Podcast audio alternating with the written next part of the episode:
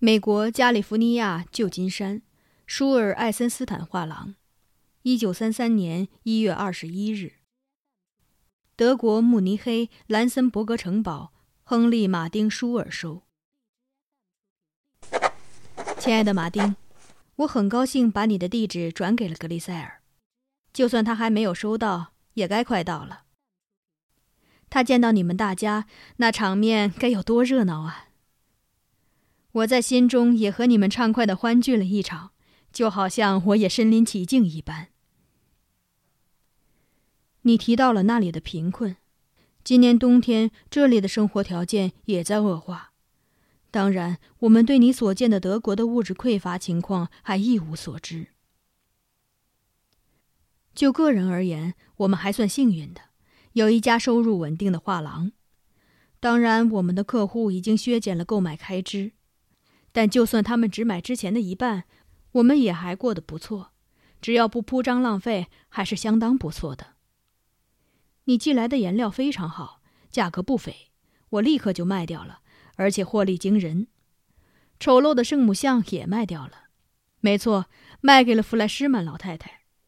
我对她的识货的敏锐眼光表现得那么惊讶，还吞吞吐吐不说价格，他就怀疑我还有其他主顾。于是我说出了一个不怎么体面的人，他就着急出手写下了支票，脸上还带着狡猾的微笑。他把那个难看的作品拿走的时候，我真是狂喜不已。这种感觉你一定明白。唉，马丁，我常常暗自羞愧，我在这些无甚意义的小胜利中获得快乐。你在德国住着乡间大宅，在埃尔莎的亲戚面前炫富；我在美国得意洋洋，用花言巧语骗一位老眼昏花的妇人买些丑陋不堪的作品。这就是两个四十岁男人的人生巅峰时刻。我们的人生难道就是为了骗取钱财，然后当众炫耀吗？我总是严厉的自责，却依然恶习不改。唉。我们都被扔进了同一个磨坊，昔日的纯真被碾得粉碎。我们虚荣，我们不诚实，因为我们必须战胜其他虚荣不诚实的人。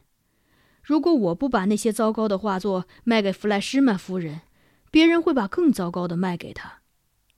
我们必须接受，这样做是必须的。但是，总有一些地方可以让我们找到真诚。找到在炉边促膝谈心的朋友，在那里我们抛掉自负，找到温暖和理解；在那里没有自私，在那里美酒、书籍和交谈都有着不同的意义，而不再是炫耀；在那里我们真诚相待，宛若身在家中。这个阿道夫·希特勒是什么人？他在政坛似乎爬得很快，不过。我不喜欢有他的报道。拥抱所有的小鱼苗，还有我们胖胖的艾尔莎。你的深情的，Max。